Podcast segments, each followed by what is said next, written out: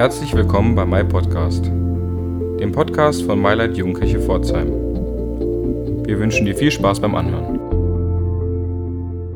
Vor 75 Jahren, am 23. Februar 1975, wurde Pforzheim im Zweiten Weltkrieg bombardiert.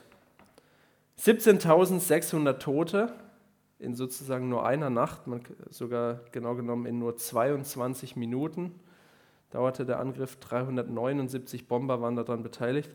Und in dem nachfolgenden Feuersturm sind noch viele weitere gestorben und ungefähr 98 Prozent der Innenstadt wurden durch diesen Feuersturm zerstört.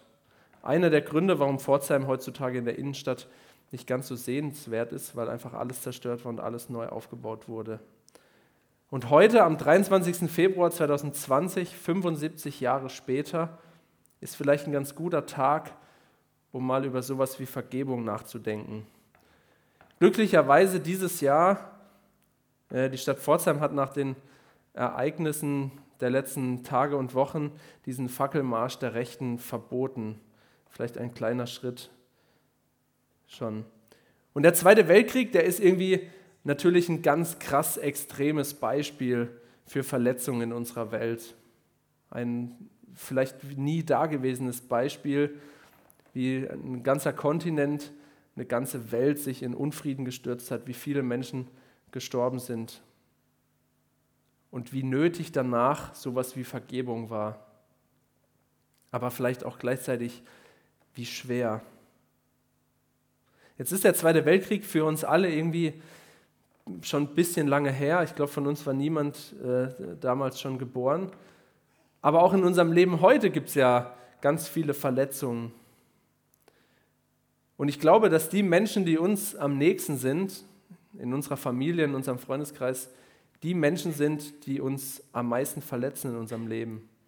Wenn du irgendwie denkst, ich werde mal jemand heiraten und dann die Frau oder der Mann, dann werde ich so glücklich sein damit und es wird auf jeden Fall die Person sein, wenn wir uns lieben, die mich nie verletzen wird, dann muss ich euch enttäuschen. So ist es nämlich nicht. Die Person, die euch am nächsten ist, ist auch wahrscheinlich die Person, die euch am meisten verletzen wird in eurem Leben.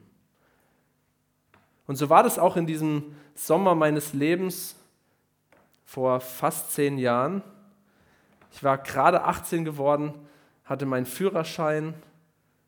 Das war ein geiler Sommer, da fing der, der fing gefühlt schon irgendwie im April an. Es war wahnsinnig lange warm. Wir waren jeden Tag äh, am Baggersee und irgendwie donnerstags, ich war freitags auch, muss ich ehrlich zugeben, manchmal nicht in der Schule, weil wir donnerstags Party gemacht haben. Kein, ich bin kein Vorbild. Und um das ganze Glück in diesem Sommer noch perfekt zu machen, hatte ich endlich eine Freundin. Ich war davor jahrelang total unglücklicher Single und in, in diesem Sommer endlich das Glück der Liebe hatte mich überrollt. Ich könnte sagen, ein perfekter Sommer, der Sommer meines Lebens. Aber dann dann kam irgendwie alles anders. Zuerst habe ich pfeifersches Drüsenfieber gekriegt und dann hat meine Freundin mich verlassen. Bei Facebook. Für die, die unter euch, die nicht wissen, was das ist, das war mal so eine, so eine Plattform. Und in der Konsequenz habe ich eine ziemliche Schutzmauer um mich aufgebaut. Ich wollte niemanden mehr an mich ranlassen, um mich davor zu schützen, dass mir sowas auf jeden Fall nochmal passiert. Ich habe auch in meinem Freundeskreis mich ziemlich abgeriegelt, auch da irgendwie mit niemandem drüber geredet. Und so im Laufe der Zeit wurde diese Schutzmauer, die ich um mich aufgebaut habe, die wurde irgendwie immer höher. Und irgendwann war das gefühlt eine Gefängnismauer. Ich hatte mich sozusagen hinter meiner eigenen Schutzmauer so eingemauert, einverbarrikadiert, dass auch niemand von außen an mich rankam. Und dann saß ich da irgendwie in meinem eigenen Gefängnis. Und ich hatte das Gefühl, ich habe auf jeden Fall recht gehabt. Diese Mauern, die ich da aufgebaut habe, die waren ja, die waren ja begründet. Ich wurde ja verletzt. Und mit jemandem bei Facebook Schluss zu machen, ist ja wohl wirklich das, die, die, die unterste Schublade, die man irgendwie in menschlichen Beziehungen, wenn man sie beendet, irgendwie wählen kann. Und ich war so krass verletzt, dass ich mich auf jeden Fall im Recht gefühlt habe. Ich habe mich im Recht gefühlt und habe gedacht, es ist auf jeden Fall, mir steht es zu, weil ich so verletzt war, dass ich mich rächen darf. Sie hat mir so viel Verletzungen zugeführt, dann ist es doch mein gutes Recht, mich zu rächen. Im Nachhinein betrachtet, und ich glaube, wenn wir mal ein bisschen nüchtern und nicht aus so einer Gefängnismauer der Verletzung auf solche Situationen gucken, dann ist, glaube ich, Rache gar kein so gutes Mittel. Und wenn wir uns die Menschheitsgeschichte angucken, dann ist irgendwie da, wo Menschen mit Rache auf Verletzungen reagiert haben, dann schaukelt sich das irgendwann hoch und dann passiert sowas wie vielleicht der Zweite Weltkrieg.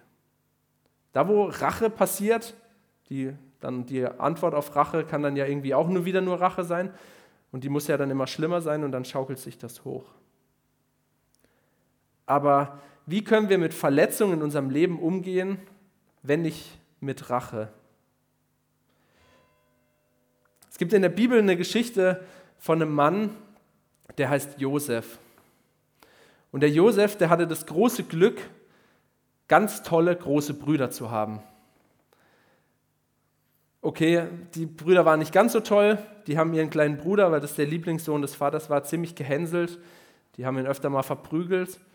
Die haben ihn dann irgendwann eines Tages in den Brunnen geworfen und ihn an Sklaventreiber nach Ägypten verkauft. Ihren eigenen Bruder. Und dieser Josef, der schafft es dann durch viel Glück und Gottes Führung in Ägypten zum Stellvertreter des Pharaos.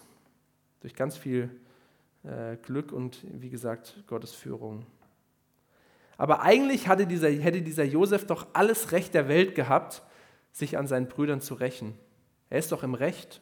Die haben ihm so viel Verletzungen zugeführt, die haben ihn verkauft am Ende sogar, haben ihn ja, aus dem, aus dem Haus des Vaters rausgejagt. Er hätte doch das gute Recht gehabt, sich zu rächen. Und dann im Leben von Josef stirbt irgendwann der Vater. Und dann lesen wir, weil nun ihr Vater tot war, bekamen Josefs Brüder Angst. Vollkommen zu Recht, weil irgendwie bei dem, was sie mit ihrem Bruder gemacht haben, was ist, wenn Jesus, Josef uns feindlich gesinnt ist und sich jetzt für all das Böse rächt, was wir ihm angetan haben, sagten sie. Deshalb schickten sie Josef folgende Nachricht. Bevor dein Vater starb, wies er uns an, dir zu sagen, deine Brüder haben dir übel mitgespielt. Vergib ihnen doch das große Unrecht von damals. Deshalb bitten wir dich, uns zu vergeben. Wir dienen doch demselben Gott wie unser Vater. Als Josef die Nachricht erhielt, musste er weinen. Dann kamen seine Brüder und fielen vor ihm nieder. Wir sind deine Diener, sagten sie. Aber Josef sagte zu ihnen, Habt keine Angst vor mir. Bin ich etwa an Gottes Stelle? Wow, was für eine krass starke Reaktion Josef, der so viel Scheiße von seinen Brüdern erlebt hat, so souverän zu reagieren. Der alles Recht der Welt gehabt hätte, mit Rache zu antworten, antwortet ganz vernünftig hab keine Angst vor mir. Bin ich etwa an Gottes Stelle? Weil dieser Josef kapiert, dass sowas wie Rache uns Menschen nicht zusteht, dass das irgendwie Gottes Aufgabe ist. Und ob die Brüder am Ende tatsächlich sich dieses Zitat, was der Vater gesagt hat, nur ausgedacht haben, irgendwie, dass er gesagt hat, dass Josef doch seinen Brüdern vergeben soll, oder ob das nicht irgendwie ein mieser psychologischer Trick war, das wissen wir nicht. Aber wir wissen, dass Josef irgendwie relativ vernünftig reagiert. Der Josef, der reagiert nämlich nicht, wie man normalerweise, wenn man rachsüchtig ist, wenn man Rache sucht, reagiert, nämlich wie so ein Pferd mit Scheuklappen. So ein Pferd mit Scheuklappen, das hat eine ziemlich begrenzte Sicht, eine ziemlich begrenzte Perspektive. Das sieht nur geradeaus. Und ich glaube, so ist es bei Rache auch.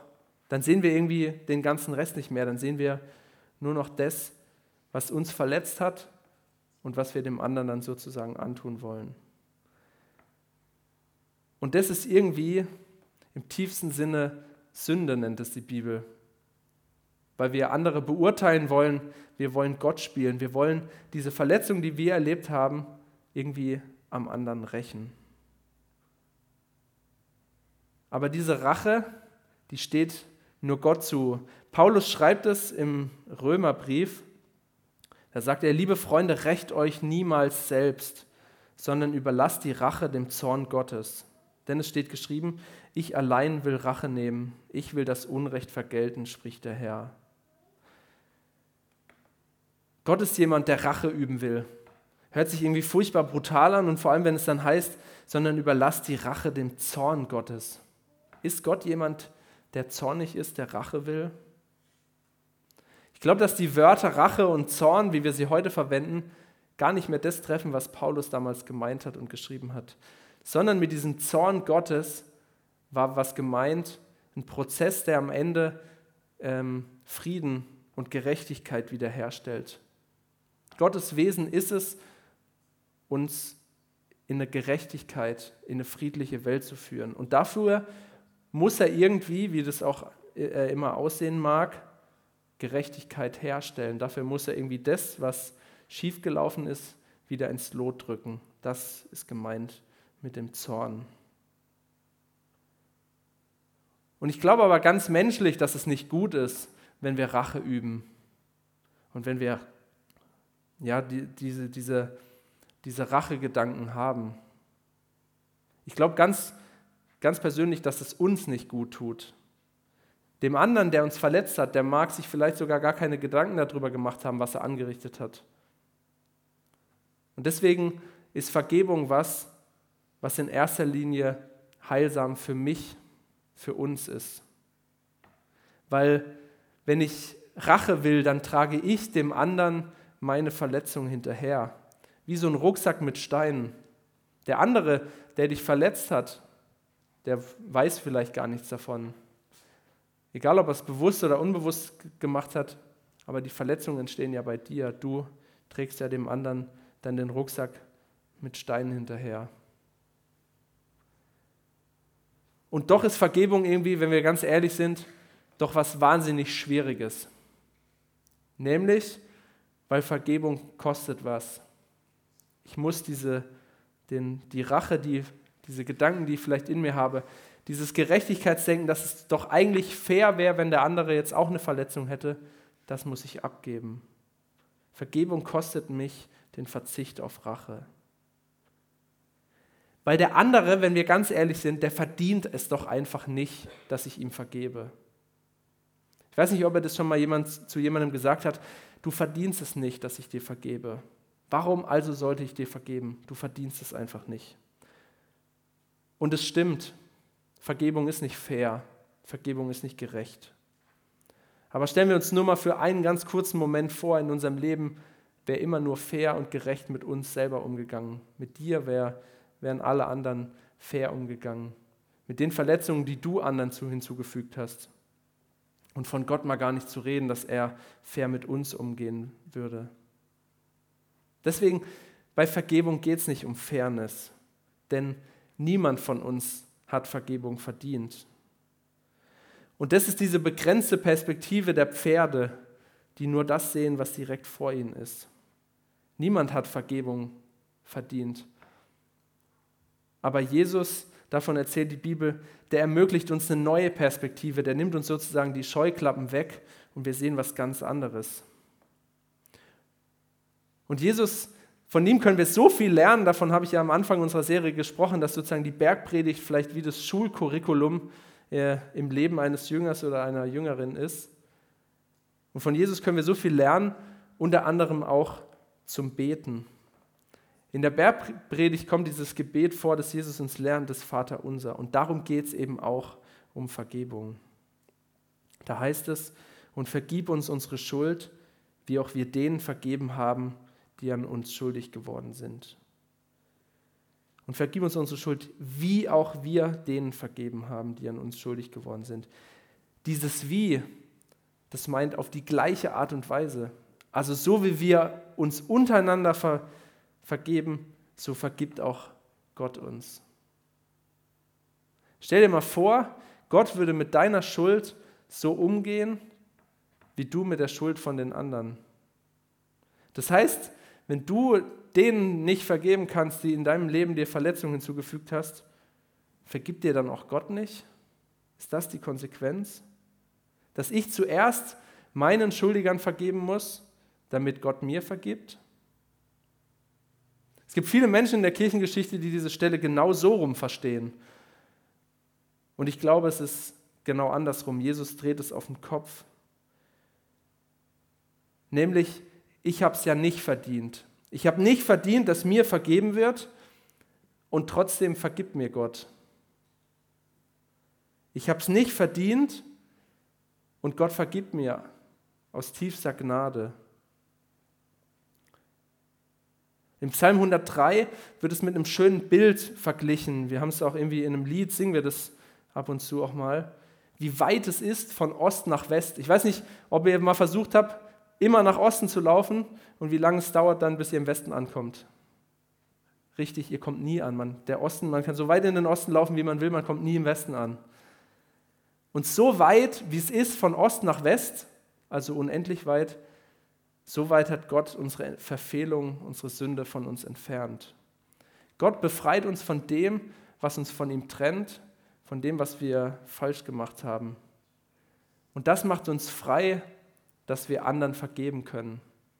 Nicht, weil wir es verdient hätten, sondern aus purer Gnade. Was ist dann aber Vergebung irgendwie konkret? Das ist so ein Wort, im Alltag verwenden wir das ganz oft. Ich vergebe dir, ich verzeihe dir. Ich glaube, das Erste, was wichtig ist, ist, dass Vergebung nicht verharmlost. Jemandem zu vergeben heißt nicht, das, was derjenige gemacht hat, dass das weniger schlimm ist. Jemandem zu vergeben heißt nicht, dass die Verletzungen, die ich erlebt habe und die ich vielleicht immer noch in mir trage, dass die weniger schlimm werden. Vergebung löst die Schuld von mir oder von jemand anderem nicht auf. Die macht die Vergangenheit nicht ungeschehen. Und zweitens, ich glaube, es gibt einen Unterschied zwischen Vergebung und Versöhnung. Für Versöhnung brauche ich den anderen. Für Versöhnung bin ich darauf angewiesen, dass jemand anders, der mich verletzt hat oder den ich verletzt habe, dafür bereit ist, dass wir uns aussprechen, dass wir uns versöhnen. Für Vergebung braucht es nicht. Vergebung ist etwas, was dir gut tut, was für dich heilsam ist. Du brauchst den anderen nicht. Und wenn der überhaupt nicht einsieht, dass er dich verletzt hat, kannst du ihm trotzdem vergeben, weil Vergebung dich befreien soll. Sie ist eben für den Verletzten wichtig, für uns wichtig. Vergebung ist Heilung für uns. Und gleichzeitig, Vergebung bedeutet eben drittens, auch nicht zu vergessen, was passiert ist. Aber es bedeutet in gewisser Weise Frieden zu Sachen, Frieden zu machen mit der Sache, mit der Verletzung. Weil wenn du nicht vergibst, dann trägst du der anderen Person diesen Rucksack mit den Steinen hinterher. Es ist deine Last. Und wer könnte diese Last ablegen, wenn nicht wir? Ich glaube, wenn wir diese Last, diese Steine der Verletzung und irgendwie all das, was in unserem Leben uns leider Gottes Schlimmes angetan wird, wenn wir das mit uns rumtragen, dann vergiftet es unser Leben. Dann sind es nicht irgendwie nur Steine, die wir in unserem Rucksack tragen und die wahnsinnig schwer sind, sondern dann ist da irgendwie noch toxisches Gift drin. Und es dringt so ganz langsam in unser Leben ein. Wenn wir anderen nicht vergeben, dann hat es ganz viel Einfluss in andere Lebensbereiche. Das heißt nicht, dass Vergebung einfach ist. Das heißt auch nicht, dass man irgendwie einmal vergibt und dann alles gut ist und diese Steine ablegt. Aber ich glaube, so wie ich damals mich eingemauert habe, nach dieser Verletzung, dieser gescheiterten Beziehung, hat es mein ganzes Leben vergiftet. Ich habe angefangen, Freunden nicht mehr zu vertrauen. Ich habe Gott irgendwie nicht mehr vertraut. Weil wer ist dieser Gott, wenn er sagt, du, du bist mein geliebtes Kind und dann sowas zulässt?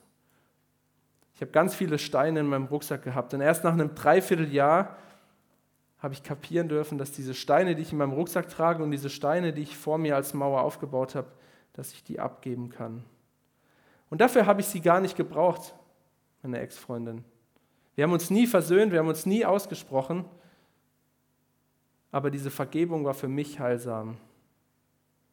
Denn das, was wir nicht vergeben, tragen wir mit uns rum in den Kisten unseres Lebens.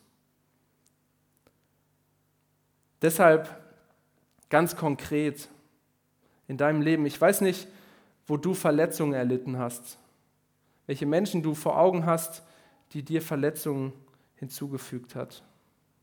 Ich weiß auch nicht, wo du gerade vielleicht darüber nachdenkst, dass es Verletzungen gibt, die du anderen Menschen hinzugefügt hast, wo du Vergebung ganz konkret brauchst, wo vielleicht der andere auch nicht bereit ist, sich mit dir zu versöhnen. Gott will, und das ist die gute Botschaft, Gott will diese Steine, diese Kisten, diese Rucksäcke, diese Mauern, will er loswerden. Gott will, dass wir das, was uns belastet, dass wir das zu ihm bringen. Gott möchte uns so einen Perspektivwechsel schenken, der möchte uns diese Scheuklappen äh, abnehmen. Und dafür ist das Kreuz der Ort der Veränderung. Jesus lädt uns ein, all das, was uns belastet, all diese Steine, die wir im Rucksack haben, diese Mauern, die wir vor uns aufgebaut haben, die Verletzungen, die wir in uns tragen, zu ihm zu bringen. Und dazu möchte ich dich jetzt einladen, diese Verletzungen, die du mit dir rumträgst, die Situation, wo du Vergebung brauchst, für dich selbst, für andere, das Jesus ans Kreuz zu bringen.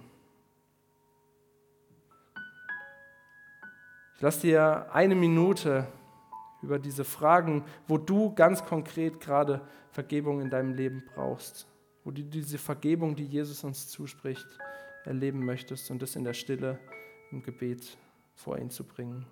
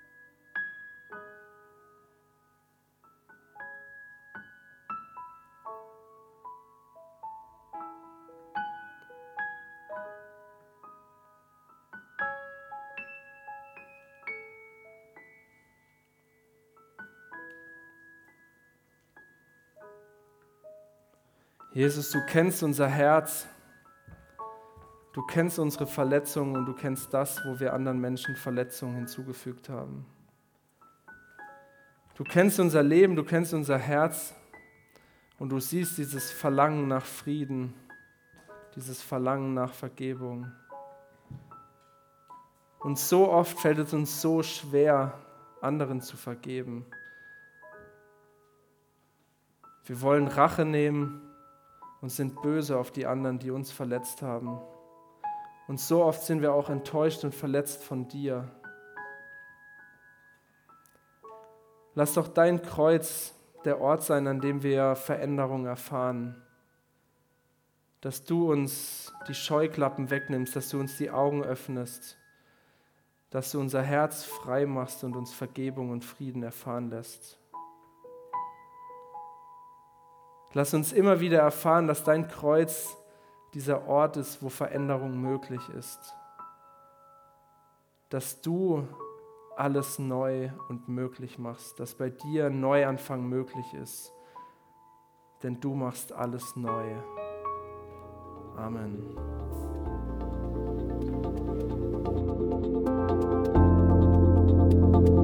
Das war mein Podcast. Du willst mehr über uns erfahren? Dann gehe auf unsere Homepage oder folge uns auf Instagram und Snapchat. Oder schau doch mal bei unseren Gottesdiensten und Veranstaltungen vorbei. Wir freuen uns auf dich.